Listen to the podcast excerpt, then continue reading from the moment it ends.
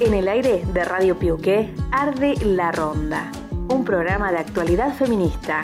Con la fuerza del movimiento Otra Humanidad es posible.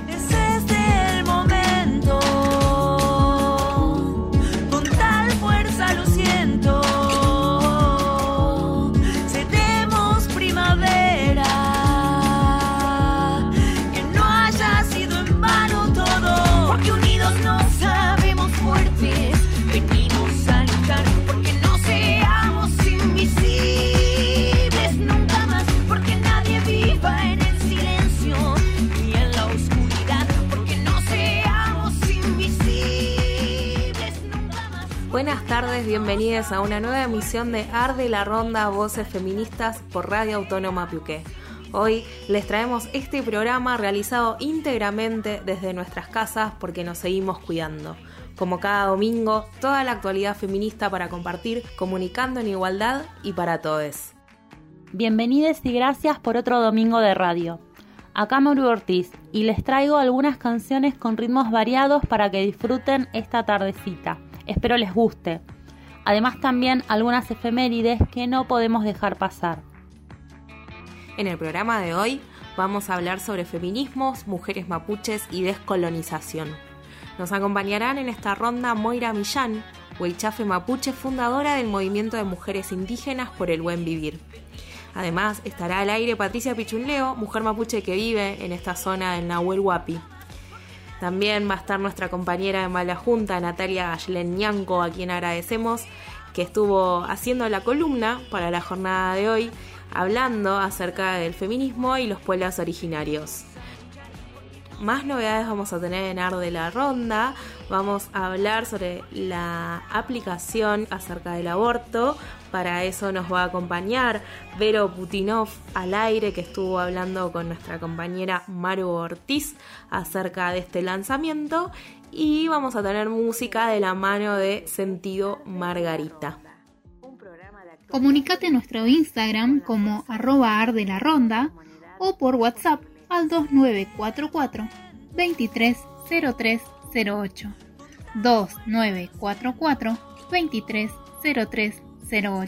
Mi nombre es Natalia Subiabre y me acompañan haciendo Arde la Ronda Maru Ortiz, Maru Méndez, Romina Grosso y Jenny Martínez. Arde la Ronda. Voces feministas. Escúchanos por Radio Autónoma Piuqué 94.7 Bariloche. Comunicate a nuestras redes, Instagram, encontranos en Arde la Ronda.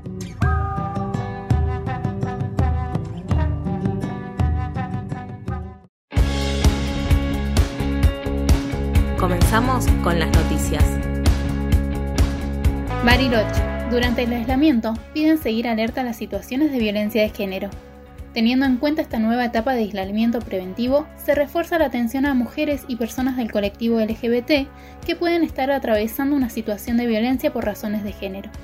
Ante cualquier caso de humillación, agresión, situaciones de abuso sexual o de cualquier otra índole, solicitan hacer la denuncia al 911 o al 144, líneas disponibles las 24 horas. Para Bariloche y Dinahuapi, la atención telefónica disponible es a través del 2944 70 63 46. Desde el Ministerio de Desarrollo Humano se insta a la comunidad a prestar mayor atención frente a los episodios que puedan presentarse, insistiendo en que cualquier persona puede denunciar. Por otra parte, para asesoramiento o contención, existen las guardias permanentes del sistema de abordaje territorial que funcionan en todas las regiones. Vuelvo a mencionar, el contacto telefónico para Bariloche y Dinahuapi es el 2944 70 63 46. Regionales, Villa Langostura. Se realizó una asamblea feminista a tres meses del femicidio de Guadalupe Curual. Mujeres, feministas, disidencias y militantes se encontraron de manera virtual para reclamar y visibilizar que nuestras vidas importan. Comunicaron que las autoridades municipales no escuchan sus reclamos y que a pesar de haber declarado la emergencia de violencia, en la ciudad no ha cambiado nada. En un documento público, la organización feminista Vivas y Furiosas expresó que el primero de marzo de este año el intendente Stefani había asumido el compromiso de crear la Comisaría de la Mujer y que actualmente la obra no se encuentra avanzando.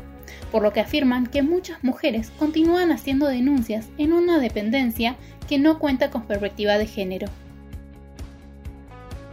Nacionales. Se concretó la caminata histórica de los 2.000 kilómetros. Integrantes del movimiento de mujeres indígenas por el buen vivir concluyeron la caminata de 2.000 kilómetros con una reunión con ministras y otras autoridades nacionales en Casa Rosada, quienes se comprometieron a seguir incluyendo en la agenda social y política sus demandas y necesidades. Las mujeres originarias iniciaron el movimiento el 14 de marzo para reclamar por la protección de los ecosistemas y las condiciones de vida de sus comunidades. Ellas partieron desde distintos puntos del país y confluyeron en la ciudad de Buenos Aires, donde cerraron la acción el pasado 22 de mayo con una marcha desde la Plaza Miserere hasta el Congreso Nacional para conmemorar el Día Global de Lucha Basta de Terricidio. Tareas de cuidado, trabajo sin pago pero con derechos. ANSES se encuentra diseñando un programa previsional con perspectiva de género que permitirá que 155.000 mujeres en edad jubilatoria que hoy no cuentan con los 30 años de aporte registrados por haberse dedicado a la crianza de sus hijos e hijas puedan acceder a este derecho. El Programa Integral de Reconocimiento de Periodos de Servicio por Tareas de Cuidado reconoce las tareas de cuidado y crianza como un trabajo y suma años de servicios previsionales por cantidad de hijos y licencias por maternidad de la persona gestante. Desde ANSES explican que esta política cuenta con un gran peso simbólico y práctica, por un lado, significaría un histórico reconocimiento del Estado a una de las banderas más flameantes del movimiento feminista, sobre un trabajo que nunca se termina, el de los cuidados. A su vez, permitiría que estas mujeres puedan contar con una jubilación para reparar las condiciones de desprotección que históricamente han sufrido como consecuencias directas de las desigualdades en el acceso al mercado laboral, así como obstáculos y una mayor precarización por cuestiones de género oficializan el protocolo para la interrupción legal del embarazo. La Ley de Interrupción Voluntaria del Embarazo, IBE, fue sancionada por el Congreso el 30 de diciembre del 2020 y promulgada el 14 de enero del presente año. La norma establece el derecho al aborto en todos los casos hasta la semana 14 de gestación inclusive. Mediante la resolución 1535-2021, aprobada el día viernes, quedó oficializado el protocolo para la atención integral de personas que optan por acceder a dicha práctica. A su vez, la norma dispone que el protocolo se incorpora al Programa Nacional de Garantía de Calidad de la Atención Médica. A través de la resolución se resalta que la interrupción del embarazo es una política de salud pública dentro del conjunto de políticas necesarias para garantizar la salud sexual y reproductiva de las niñas, adolescentes, mujeres y otras personas con capacidad de gestar y con ella sus derechos humanos. Gestión menstrual entregarán más de 40.000 productos de gestión menstrual en las próximas semanas.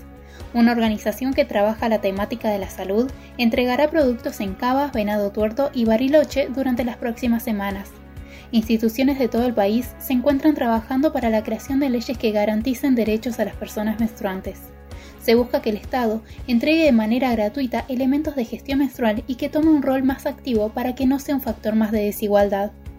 Esta última semana, desde la Dirección Nacional de Economía, Igualdad y Género, se publicó un documento llamado Justicia Menstrual, Igualdad de Género y Gestión Menstrual Sostenible, elaborado en el marco del Foro de Justicia Menstrual, con los aportes e investigaciones de equipos como INDEC, AFIP, ANDIS y ANSES, entre otros estamentos del Estado un material que trabaja estadísticas en cuanto al acceso a estos elementos de gestión, las iniciativas en nuestro país y además da información acerca de la gestión menstrual durante la pandemia en contextos vulnerables. Finalizando con nuestro bloque de noticias y dándole continuidad al tema de la gestión menstrual, queremos recomendar una lectura que se titula ¿Tú qué vas a saber si tú no sangras una vez al mes? Escrita por Agostina Mileo en la página periodística Cenital. Desde una mirada científica, la coordinadora de la campaña Menstruación de Economía Feminista va presentando diversas miradas a la hora de hablar sobre la menstruación. Ahora bien, ¿cuál es nuestra mirada o postura de respecto a la menstruación?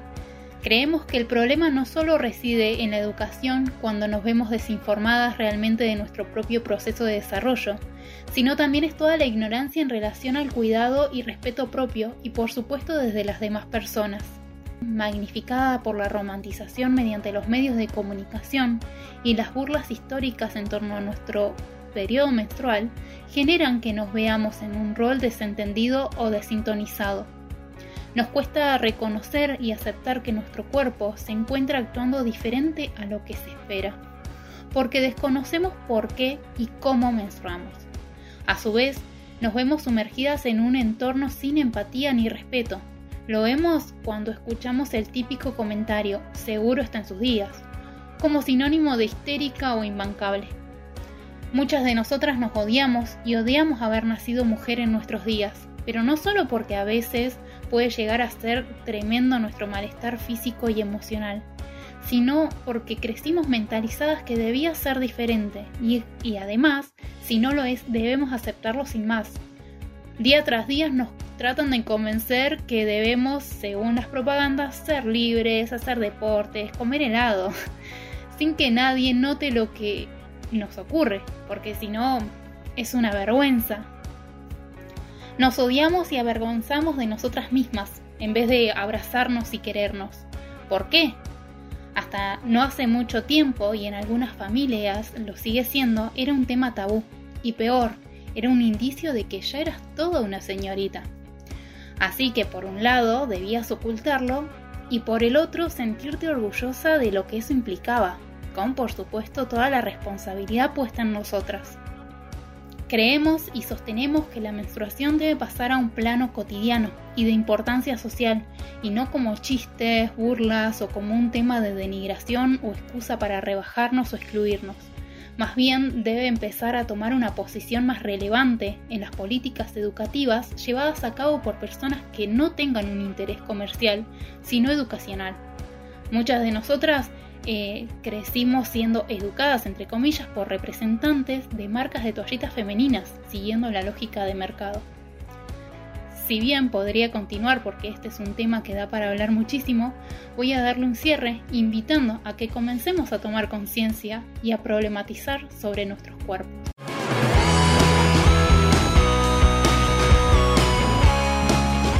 Arde la ronda, arden las palabras y las ideas, porque nos mueve el deseo de cambiarlo todo. Comunicate a nuestras redes, Instagram, encontranos en Arde la Ronda.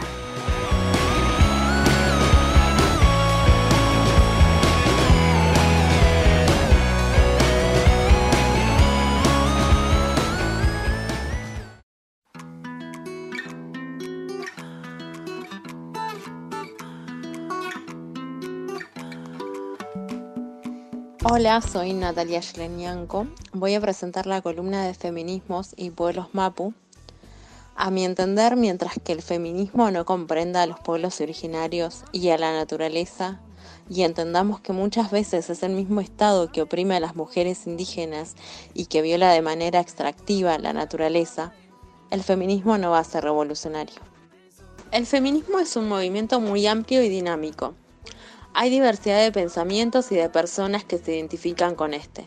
Las feminidades de los pueblos originarios muchas veces no se reconocen como feministas, ya que a veces se entiende que el género, el machismo y el feminismo son conceptos pertenecientes a mujeres blancas de la academia y muchas veces individualizadas. Pareciera ser que el feminismo se encarga de luchar por los derechos de género. Claramente esta lucha existe y debe ser dada, pero no es la única. Las comunidades originarias entendemos que también están la lucha por la educación intercultural, por la lengua originaria, por el territorio. Y a la hora de revisar las desigualdades de género y la violencia, lo hacemos de manera comunitaria, integrando a los varones y otras identidades. En muchas ocasiones se utiliza el término de feminismo comunitario, ya que se lucha por los derechos colectivos. Las violencias que sufre una mujer indígena, y no solo las mujeres, cualquier persona que se identifique perteneciente a un pueblo originario, datan desde hace mucho tiempo. Sabemos por experiencia propia qué es la discriminación y la segregación, y esto nos lleva a luchar no solo contra la disparidad de género, sino también contra la discriminación, el racismo, la pobreza, y nuestra principal lucha es a favor de la defensa del territorio. Quizás una de las particularidades por las cuales muchas indígenas no se sienten identificadas con el feminismo es porque se manejan conceptos que tienden a dividir. cuando desde un punto de vista mapuche hablamos de un todo, de una cosmogonía. Muchas veces el pensamiento occidental divide y clasifica. Por ejemplo, divide en biótico y abiótico, ¿no? Lo que tiene vida y lo que no tiene vida. Y en realidad, desde un punto de vista de los pueblos originarios, la Mapu tiene vida y hay que respetarla. Entonces luchamos por los derechos de las infancias, las mujeres, los varones, los cerros y absolutamente todo con lo que compartimos este mundo, sin dividir en bueno o malo. Las mujeres mapuches no sufrimos violencia solo por el hecho de ser mujer, sino por el hecho de ser pobre indígena en un pueblo donde se tiene al genocida de Roca en la plaza central, en un pueblo donde se ha tratado de homogeneizar y catalogar a los mapuches como terroristas. Muchas mujeres mapuches nos desarrollamos en la periferia de la ciudad. Ese es el lugar que se nos ha designado cuando la vida en el campo ya no es sustentable.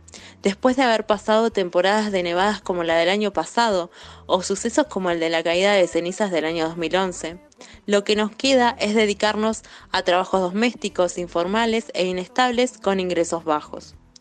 Entonces, las identidades mapuches no nos vemos vulneradas solamente por nuestro género, sino también por nuestra etnia y nuestra clase.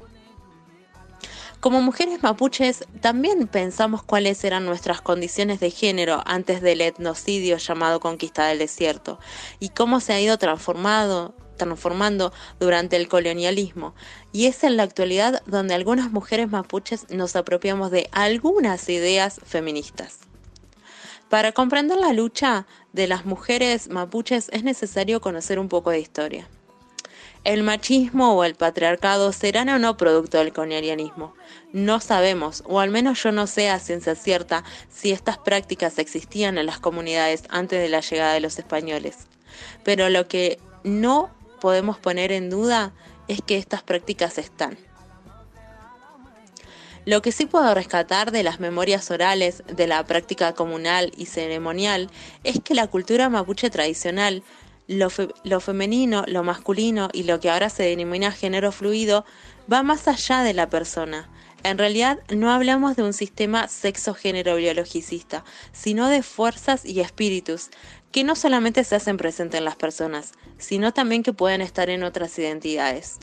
Hay identidades que pueden tener ambos espíritus.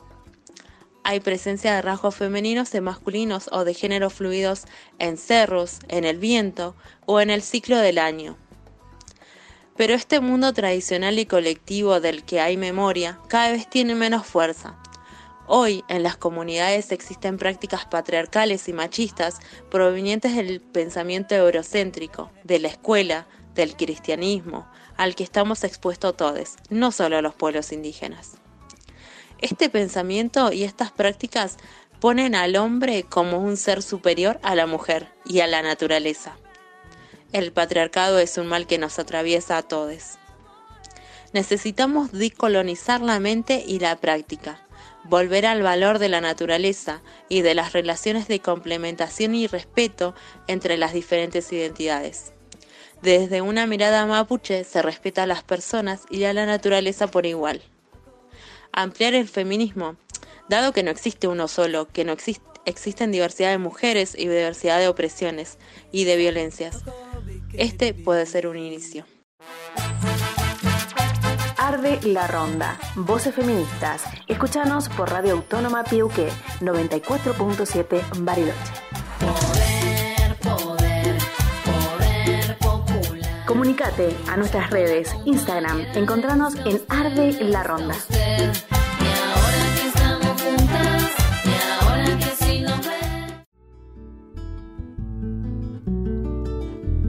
Dentro de un surco abierto vi Presentamos a Susana Vaca, nacida en Perú. Para muchos, la mejor cantante poética de la actualidad. Además, es compositora, investigadora de música y educadora de profesión. Llegó a ser ministra de Cultura en su país y también llegó a ser presidenta de la Comisión Interamericana de Cultura de la Organización de Estados Americanos. La consideramos por esto y por mucho más una diva afroperuana cuya entrega a la música se puede sentir al escuchar su voz. Ver su amplia sonrisa cuando está en el escenario nos muestra lo que es la pasión y el sentir de una persona que ama lo que hace. Hoy la presentamos con esta canción que se llama El Surco, cuya autoría es de Chabuca Granda, otra talentosa peruana, y Susana la canta con el alma y esa alma se conecta con las demás.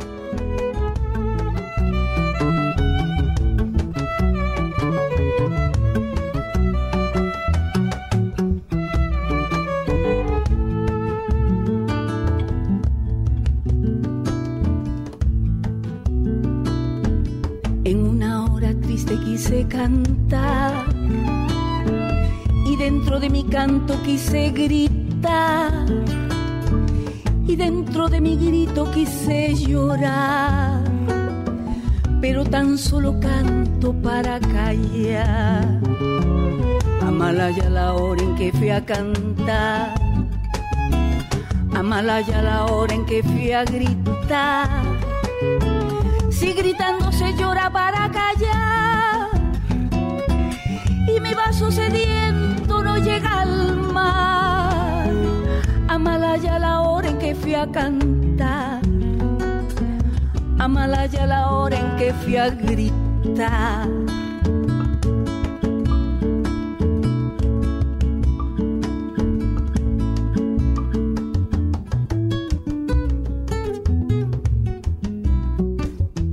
Así se fue Lucero a su libertad y así se fue el arroyo a su claridad. No me llegó la hora de clarinar, no me llegó la hora de clarinar, no me llegó la hora de clarinar, no me llegó la hora de clarinar. De clarinar, clarinar, de clarinar,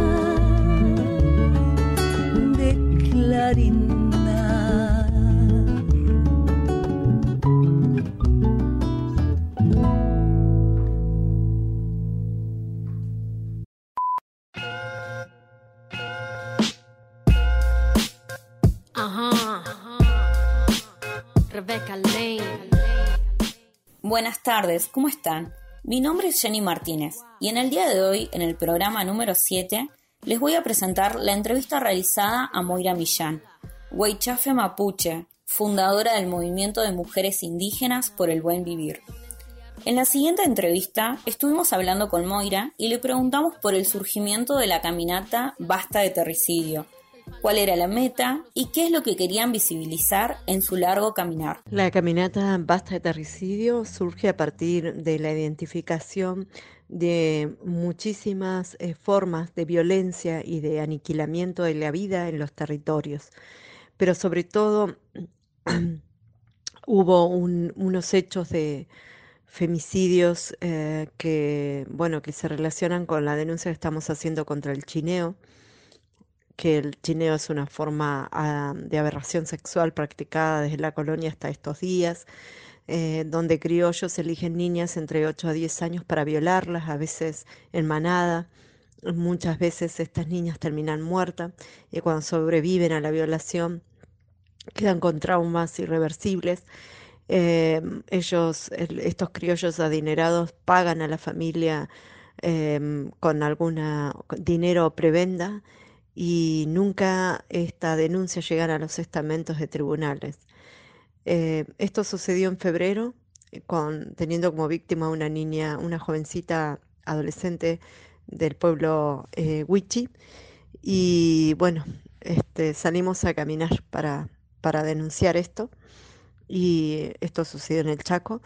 Y también los incendios que eh, se fueron provocados intencionalmente en la provincia de Chubut, Río Negro, por parte de las em- eh, empresas y el sicariato empresarial minero y con la complicidad de los gobiernos provinciales.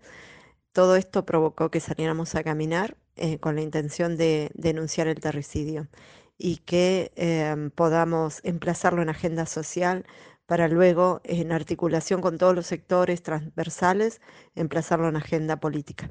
Qué importante es lo que nos cuenta Moira, cómo la caminata Basta de Terricidio es una forma de visibilizar y denunciar prácticas aberrantes como el chineo, los incendios forestales, el terricidio, el aniquilamiento de las vidas en los territorios. Sin dudas, poder escuchar a Moira nos permite poder conocerla a ella un poquito más como mujer indígena mapuche. Nosotras no somos feministas, somos antipatriarcales, eh, así que no consideramos que lo importante sea emplazar feminismo, sino descolonizarnos. Como mujeres indígenas entendemos que había eh, ancestralmente y milenariamente una alternativa civilizatoria que eh, justamente era lo, lo opuesto a lo que es esta y creemos que en la medida que nos descolonizamos y recuperamos nuestra filosofía, nuestra espiritualidad, nuestro pensamiento ancestral, podemos desde ese lugar eh, luchar contra el patriarcado, entre otros aspectos de la colonización. El tema es que creemos que no se puede ser antipatriarcal si no se es antirracista, si no se es anticolonial. Por último, le preguntamos cómo fue concluir con la caminata y qué representó para las mujeres indígenas el encuentro histórico con ministras nacionales en Casa Rosada. La conclusión de la caminata eh, fue hermosa, nos fortaleció, eh, poder cumplir con nuestro objetivo, con lo que nos habíamos propuesto, sentirnos acompañadas y habitadas por las fuerzas de la Mapu, de la Pacha, de la tierra. Eh, nuestro caminar fue de sembradío constante en cada tramo, en cada pueblito, en cada lugar donde íbamos, sembradío de esperanza, sembradío de unidad. Eh, creemos que la lluvia que apareció el día en que llegamos a Buenos Aires, el 22 de mayo, en la Plaza de los Congresos, esa lluvia eh, vino a regar esas semillas que fueron plantadas a lo largo de todos los territorios mediante asambleas, eh, reuniones, actividades culturales. Ceremonias espirituales, estamos eh, caminando para sanar, decíamos, y no se, no se puede sanar sin justicia. Así que fue realmente muy poderoso, muy potente, eh, profundamente fortalecedor para nosotras llegar a Buenos Aires y concluir la caminata. La reunión en Casa Rosada con los diferentes ministros y ministras para nosotras eh, fue una reafirmación de la capacidad que tenemos como mujeres indígenas, no solo de unirnos, de articular, de consensuar, sino también de proponer. No nos sentamos a la mesa mendigando planes, mendigando comida, nos sentamos a la mesa elevando en nuestros reclamos, proponiendo políticas de fondo eh, que estructuren una agenda en la que no estamos. No estamos como pueblos indígenas, no estamos como mujeres, eh, realmente la impresión de todos los ministros y de las ministras fue altamente positiva. Así ellas quedaron admiradas la eh, capacidad de propuestas, de reflexión, de análisis, eh, de balance respecto a las políticas del Estado hacia nuestras vidas, nuestros territorios y fundamentalmente eh, les ha sorprendido eh, las propuestas de las defensorías territoriales indígenas, por lo cual ha quedado pactada una reunión para el 10 de junio en la que estamos pidiendo también que esté el presidente porque queremos eh, también comprometerlo al presidente con una agenda eh, que solo le compete a él, que son acuerdos bilaterales con Chile para la liberación de la medicina ancestral mapuche, y también queremos eh, que nuestros reclamos de algunos derechos fundamentales como pueblo transfronterizos eh, sean emplazados en la agenda del CELAC. Esto ha sido la entrevista con Moira Millán, que le agradecemos el tiempo y su amabilidad. También queremos decirles que vamos a estar siguiendo las novedades que surjan del encuentro pactado para el día 10 de junio en Casa Rosada. Esperemos que sea junto a la presencia del presidente. Soy autogobierno, mi bandera es anarquista. Arde la ronda, arden las palabras y las ideas, porque nos mueve el deseo de cambiarlo todo.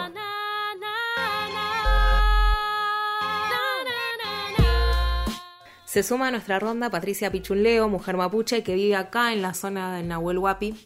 Le consultamos acerca de la importancia de pensar los feminismos desde los territorios, sobre cómo avanza el patriarcado sobre nuestros cuerpos y desde una mirada en la interculturalidad, nos plantea nuevos escenarios para avanzar y que se visibilicen las luchas y vivencias. Pulamuen, Mari Mari Con Pucheta, Alcutu y Fachiantu Tufachi Domingo Antumuta Chipay, Peumangentacume al Kutuimun. Los saludaba en Mapuzungún, yo me llamo Patricia Pichunleo y estoy muy contenta de poder aportar en este espacio radial Ar de la Ronda. Eh, y un poco respondiendo a las preguntas de este, de este envío, de esta voz, un poco contarles que yo soy una mujer mapuche que vive en esta zona, en la zona del Nahuel eh, y contarles un poco en qué lugar como visualizo desde mi mirada la cuestión mapuche eh, y la cuestión de las mujeres y la cuestión del feminismo también en este momento. Entiendo que es un espacio disruptivo dentro del mundo mapuche asumirnos como mujeres y como feministas porque ese espacio no lo habíamos tenido antes. Eh, las mujeres con las que nos hemos reunido, eh, gente del feminismo territorial, eh, nos encontrábamos siendo mujeres activistas desde hace mucho tiempo en espacios mapuche, pero en espacios de, convergencia, digamos, de muchas, de muchas eh, fuerzas de, gente mapuche, eh, pero sin embargo sin poder todavía visibilizarnos y, y poder nosotras empoderarnos también como mujeres, ¿no? Empezamos a mirarnos de esa manera, me parece que es una mirada nueva, que es disruptiva y que tampoco es homogénea, eh, me parece que uno de los puntos y una de las cuestiones a considerar es esta cuestión de la homogenización, ¿no? porque muchas veces se busca la voz mapuche como si fuese una voz homogénea o como si fuese una verdad. en realidad hay muchas voces y muchas interpelaciones en muchos aspectos, eh, y este es uno de ellos, ¿no? Acerca de si es o no lo mapuche, se puede vincular o no al feminismo, por ejemplo, es una de las cuestiones que surgen. Y empezamos a ver cómo a pesar de que se revisa la historia oficial o cómo a pesar de que se hacen otros planteos de las reivindicaciones mapuches, igual se invisibiliza la voz de las mujeres, la participación de las mujeres, ¿no? O muchas veces aparecemos las mujeres como eh, una cosa folclorizada. Entonces, eh, empezar a cuestionarnos desde ese lugar qué mirada nueva se puede aportar desde las mujeres en la lucha del pueblo mapuche sobre ese aspecto hay un montón de miradas que no todas son convergentes y que tiene que ver con, estas disputas también que se dan hacia el adentro y empezar a cuestionar este tema de la esencialización de la cultura, como esencializar en el sentido de eh, buscar un estereotipo de mapuche, muchas veces asociado al ámbito rural, eh, a los mapuches solamente en los territorios y no visibilizar a los mapuches en las ciudades. Son discusiones bien actuales, pero también de hace mucho tiempo, ¿no?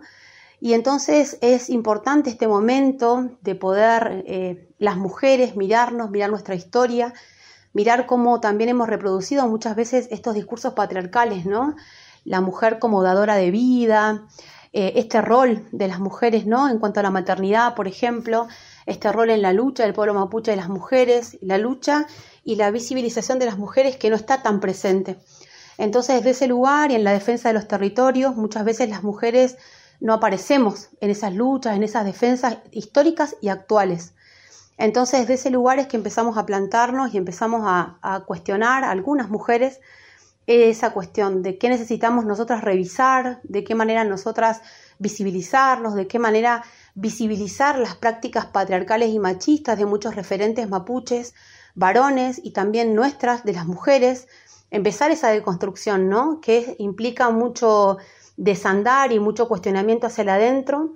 En ese proceso estamos, en ese proceso el feminismo es un aire nuevo en nuestra forma de activismo y de militancia, por lo menos así lo veo en mi propia trayectoria, de poder deconstruir y poder desarmar un montón de, de caminos andados hasta ahora y buscar alguna forma de organización y de trabajo desde las mujeres y con las mujeres, ¿no?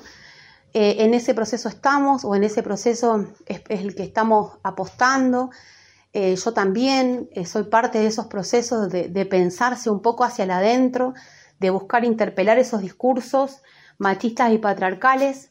Eso no es homogéneo, eso converge a muchas mujeres y a otras no, pero que sin embargo poder comprender esos lugares muchas veces esencializados, comprenderlos en las luchas actuales de las mujeres, y además comprender las cuestiones del machismo y de los, de los maltratos, de los abusos, eh, y eso poder visibilizarlo también, ¿no? Entonces es un proceso bien complejo, pero también muy interesante, ¿no?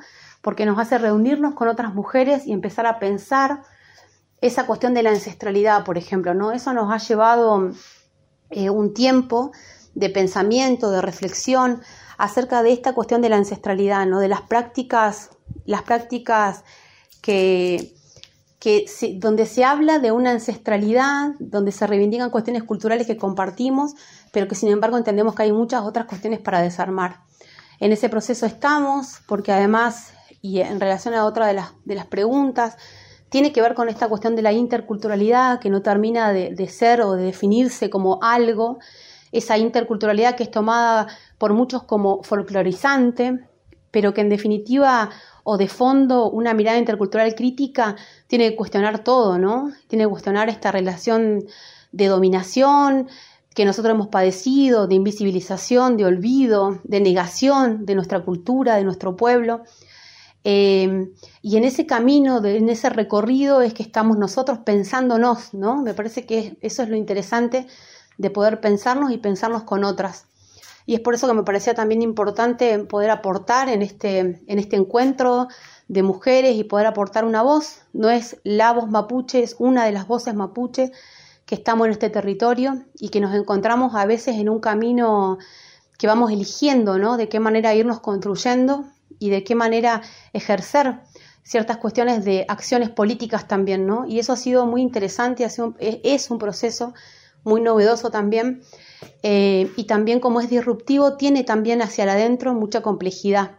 Todo eso muy interesante, ¿no? La complejidad, eh, el desacuerdo, este, todo eso me parece que es interesante en el sentido de poder cuestionarnos y de poder también fortalecernos y también fomentar prácticas de cuidado. Me parece que eso es como, todo eso es muy interesante porque nos hace encontrarnos en un lugar distinto. Hemos hecho política hace mucho tiempo eh, muchas mujeres venimos hace muchísimos años eh, eh, estando en lugares de acciones de reivindicaciones políticas mapuche, pero que sin embargo nos lleva a revernos ¿no? esos caminos que hemos andado a pensarlos de vuelta. Y me parece que ese espacio de reflexión es súper valioso y en ese sentido, en ese momento es que estamos andando. Escuchábamos a Patricia Pichuleo, mujer mapuche. Qué importante destacar su mirada sobre lo disruptivo de asumirse como mujeres y feministas dentro del mundo mapuche.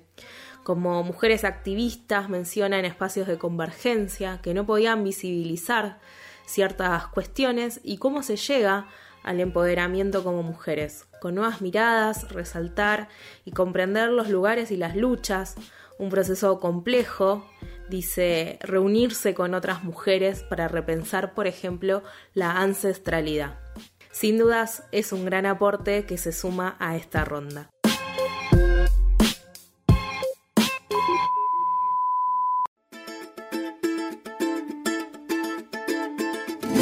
Arde la ronda. Voces feministas. Escúchanos por Radio Autónoma Piuque 94.7 Bariloche. Comunicate a nuestras redes, Instagram, encontranos en Arde la Ronda.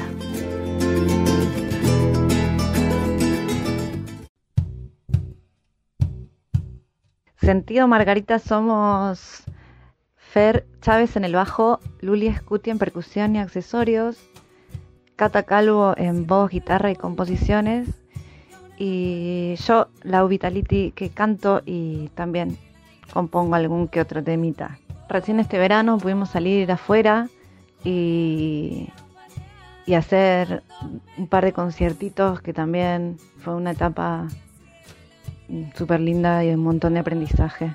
Eh, también grabamos un videíto eh, de un recital en vivo con toda la producción de las Martas que, que nos abrieron su casa para, para ir a jugar y, bueno, fue para un evento eh, online, para una feria online, que lo hicimos eh, así como muy espontáneamente, muy improvisadamente, muy de un día para el otro. Y, quizás fue eso lo que hizo que nos gustara tanto y nos animáramos a, a colgarlo en YouTube eh, la manija que estábamos. Sentido Margarita es, es ese otro sentido, eh, es el es ese lugar donde nos encontramos las cuatro, donde percibimos, vivimos, interpelamos y le decimos al mundo un montón de cosas, pero desde otros lugares. Es, eh, también es ese lugar donde creamos. Eh, es el sentido que le da sentido a casi todo. Es un juego de palabras también. Eh, es el espacio donde podemos ser nosotras mismas haciendo lo que amamos.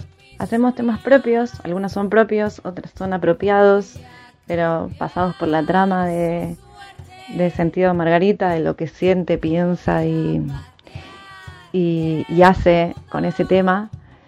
Em, y también hacemos temas propios que, que son variados, que nos atraviesan, son cosas que nos pasan, cosas que sentimos, cosas que queremos denunciar, cosas que queremos Em, nunca olvidar eh, cosas que tenemos, que somos, un montón de cosas. La banda nace en plena pandemia, con todas sus luces y sus sombras, pero bueno, siempre fueron más luces que sombras. Eh, en un espacio que, encontramos las cuatro para compartir, para construir colectivamente, para disfrutar. Eh, un gran laboratorio donde podía pasar lo que quisiéramos, además de intentar hacer música. El tema que les vamos a compartir se llama Golpe, es uno de los primeros temas de la banda, habla sobre la violencia por motivos de género en todo su amplio abanico, pero sobre todo habla de la militancia, es un grito de lucha y de denuncia.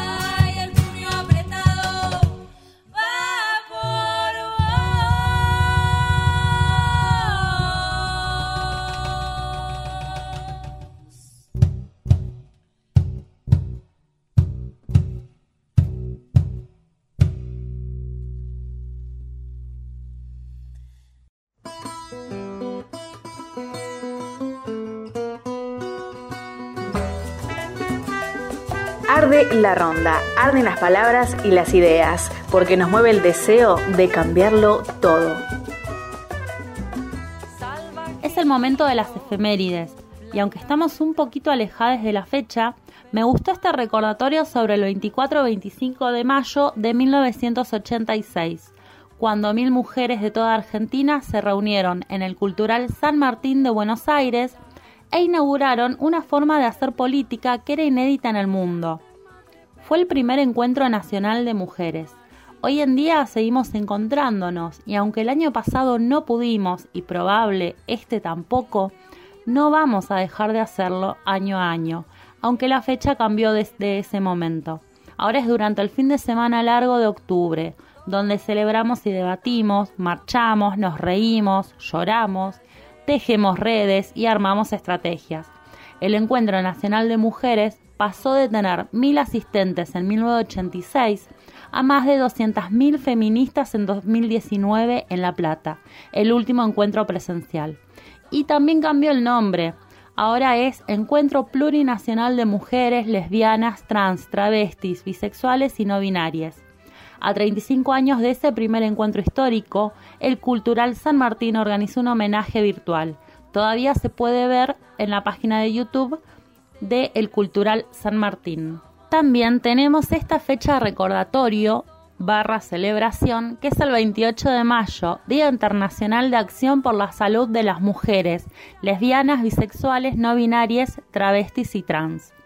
Desde 1987, el Movimiento de Salud Internacional se ha comprometido a la campaña de este día.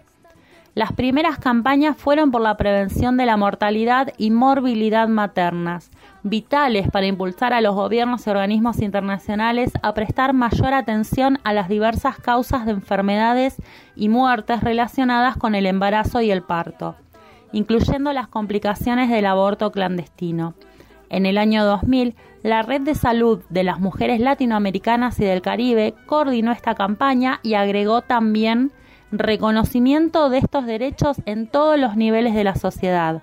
Al mismo tiempo, tomando en cuenta la urgencia de responder a las necesidades de las jóvenes de la población, se demandó el pleno acceso de mujeres adolescentes a servicios de salud sexual y reproductiva con alta calidad de atención y a programas de educación sexual integral y elaborados desde un enfoque de género y de derechos humanos.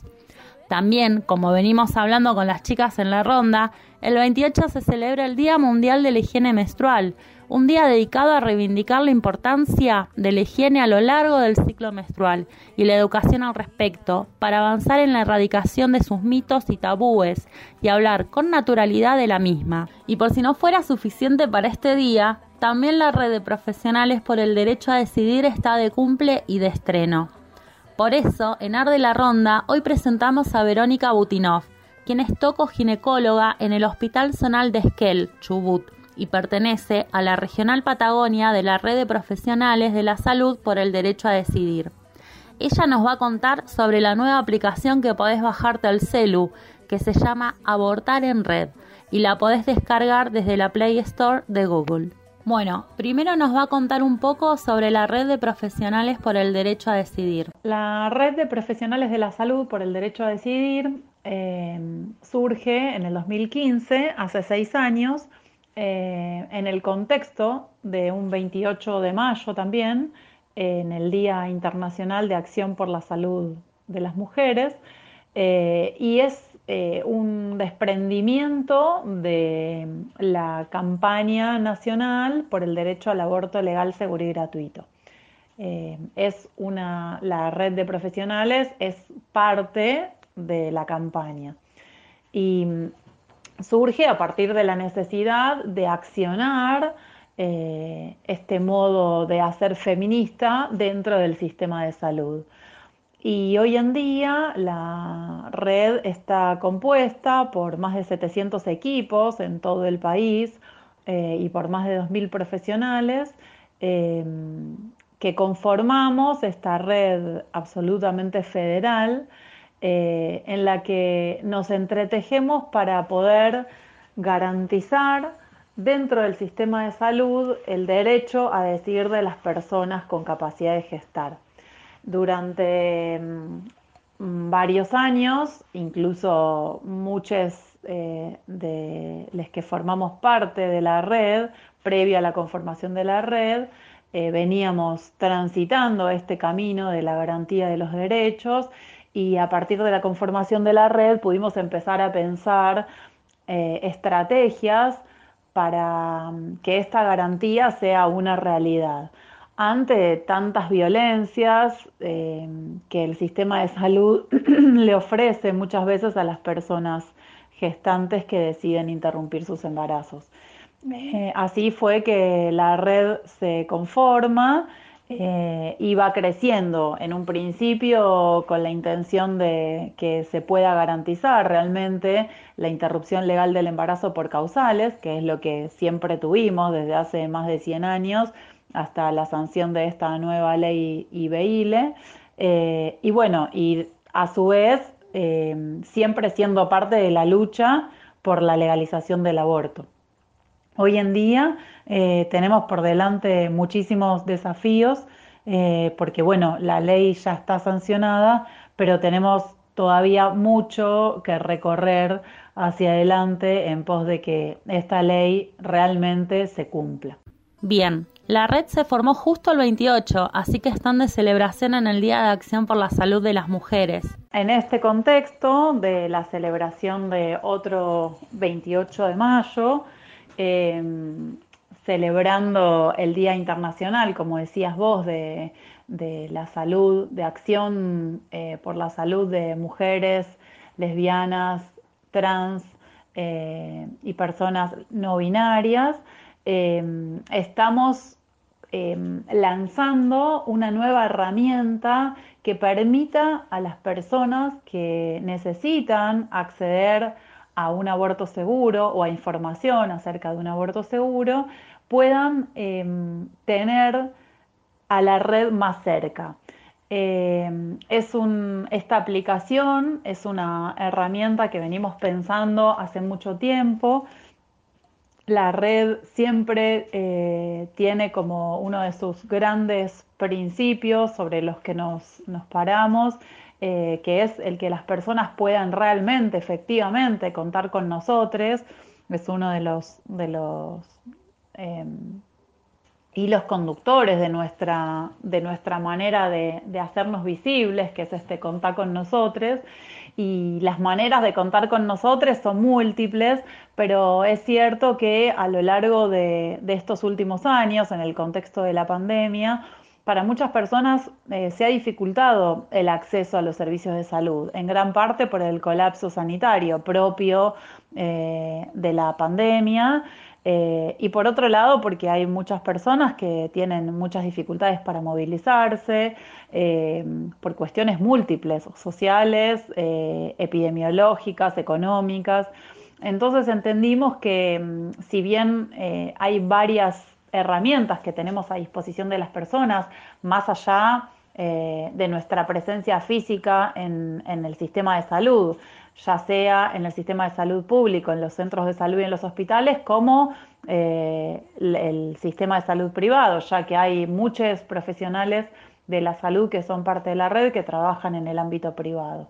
Em, entonces, más allá de nuestra presencia real y nuestro contacto eh, cara a cara con las personas en el consultorio, también tenemos otras herramientas que son muy utilizadas por la comunidad y que es una manera también de estar en contacto con las personas, que son nuestras redes sociales. Eh, es muy común para nosotros, de hecho, dentro de, nuestro, de nuestra organización interna de la red, hay una comisión específica, que es una comisión de comunicación, dentro de la cual hay personas que se ocupan del manejo de las redes sociales, ya sea Facebook, Instagram y Twitter. Y las redes por las que se comunican las personas, que son Facebook e Instagram, tienen del otro lado personas que responden las preguntas en forma personalizada, eh, que las personas nos hacen eh, para poder acercarnos a la red o para poder evacuar dudas.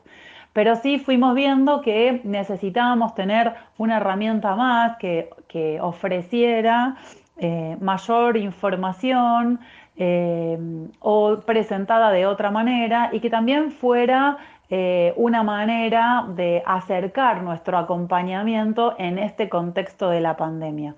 Eh, y también tuvimos en cuenta que hay algunas personas, sobre todo las personas más jóvenes, que están eh, muy acostumbradas, digamos, a, descargar aplicaciones en el celular para diversas cuestiones. Pensábamos que a esas personas tal vez no estábamos llegando con las herramientas eh, con las que disponíamos hasta el momento. Genial. Nos contó también cómo salió la idea de la aplicación, su desarrollo, quiénes participaron y también qué vamos a encontrar cuando la abramos. Eh, así fue que mm, creamos eh, esta aplicación, la fuimos desarrollando con, dos desarrolladores de aplicaciones, que son dos docentes de informática que, vienen trabajando en este área del diseño de aplicaciones ya hace unos años. Eh, y nos pusimos en contacto con ellos y la red tiene fondos, digamos, que, que tienen eh, que, se originan a partir de, participación de, diferentes investigaciones en las que la red participa. Eh, y bueno, y decidimos que era oportuno eh, dedicar energía a, desarrollar una herramienta que pudiera dar respuesta a, estas necesidades. Y así fue que trabajamos durante casi seis meses en el desarrollo de esta aplicación y bueno, una de las, de las ideas eh, que, nos, que nos parecía interesante eh, era poder celebrar estos seis años de la existencia de la red de profesionales con el lanzamiento de esta aplicación. Así es que surge la aplicación. Y lo que se puede mm, encontrar en esta aplicación son varias secciones, una sección en la que se cuenta quiénes somos, quién es la red, eh, hay otro, mm, otra parte muy importante de la aplicación que es la sección de dónde encontrarnos, entonces las personas pueden buscarse, buscar su lugar, eh, a qué provincia o en qué provincia están, en qué localidad y así ir buscando hasta encontrar cuál es el efector, es decir, el, el centro de salud, el hospital o, o, el lugar, digamos, en donde va a encontrar un equipo de la red más cercano a, donde se encuentre esa persona. Eh, bueno, y también tenemos eh, un calculador de edad gestacional para que las personas puedan con diferentes herramientas eh, poder llegar a sacar la cuenta de cuántas semanas están embarazadas. Y también hay un sector, que, una sección de la aplicación, que es una sección de acompañamiento, que a su vez está dividida en tres partes, en la parte previa a la interrupción del embarazo, en el durante la interrupción y en el posterior. Entonces, eh, eso permite que las personas que van a, van a transitar un proceso de interrupción o lo estén transitando o ya lo hayan transitado, puedan contar con información de qué es lo que va a ir sucediendo, ante qué situaciones tienen que tener algún signo de alarma y es necesario consultar. Y después hay una última sección que es de preguntas frecuentes en la que se responden dudas que, son habituales y que nos llegan muchas veces a nuestras redes sociales y entendemos que eh, son preguntas que se repiten eh, entre las diferentes personas que se comunican con nosotros y por eso nos pareció eh, atinado hacer una sección con preguntas frecuentes y sus respuestas. Para ir terminando, nos va a decir y nos contó cómo es la mirada de la red en este contexto con una nueva ley por el aborto en la calle. Bueno, en relación al contexto actual, eh, la ley hoy viene a, saldar de alguna manera eh, una gran deuda eh, que, el Estado tiene con, las mujeres y, todas las personas con capacidad de gestar. Sin embargo, es un proceso que lleva ya muchos años y en estos últimos años eh, de gran movida eh, social y política en las calles, eh, la despenalización social del aborto ya se ha logrado y se ha precipitado más aún con la ocurrencia de la marea verde y los últimos años de debate en el Congreso sobre la ley, incluso cuando fue vetada en senadores. Entonces, este proceso social, digamos, ya viene ocurriendo y culmina de algún modo eh, una parte de ese proceso con la sanción de la ley. Em, hay todavía mucho camino por recorrer, hay muchas violencias eh, instaladas eh, muy fuertemente dentro del sistema de salud, prácticas violentas y, muchos em, muchas cuestiones muy complejas dentro del sistema de salud que, que son necesarios desandar y desarticular. Eh, desde la red de profesionales de la salud por el derecho a decidir, no solamente queremos que la práctica del aborto sea legal y sea garantizada, sino también que queremos que sea garantizada de un modo digno, de un modo amoroso y feminista. Eh, los modos de cómo se transitan las prácticas eh, y sobre todo cuando son prácticas que tienen que ver con los cuerpos de las personas, deben ser garantizadas de maneras respetuosas, de maneras humanas. Eh, y eso es eh, gran parte de, la lucha que lleva adelante esta red eh, y por la que todos los días militamos en, nuestro, en nuestra tarea. Entonces sabemos que queda muchísimo camino por recorrer, que es un avance haber logrado esta ley, que es un logro eh, de toda la lucha eh, feminista en las calles y también de nuestra lucha feminista dentro del sistema de salud, pero todavía queda muchísimo camino por recorrer. Arde la Ronda. Voces feministas. Escúchanos por Radio Autónoma Piuque 94.7 Bariloche. Comunicate a nuestras redes, Instagram, encontranos en Arde la Ronda.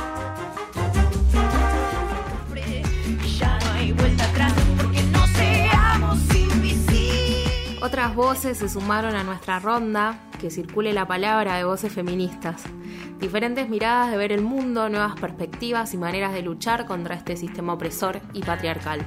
Estas miradas nos llevan a tener nuevas reflexiones, nos sacan de nuestras comodidades y hacen ponernos en otros lugares. Agradecemos a Moira Millán, a Patricia Pichunleo, a Natalia Ñanco, Verónica Butinov y a Sentido Margarita por sumarse a Arde la Ronda. Muchas gracias chicas por otra tarde de aire juntas, a seguir cuidándonos, seguir los protocolos, que es fundamental para bajar los contagios. Gracias por hacerme parte de esta ronda y espero que si alguien está escuchando y le gusta el programa nos siga por las redes de Instagram, arroba arde la ronda. Gracias compas, hasta la semana que viene. Muchas gracias por habernos acompañado y espero que hayan disfrutado de este programa. Les esperamos el próximo domingo en Radio Piuqué Arde la ronda, voces feministas. Hasta luego.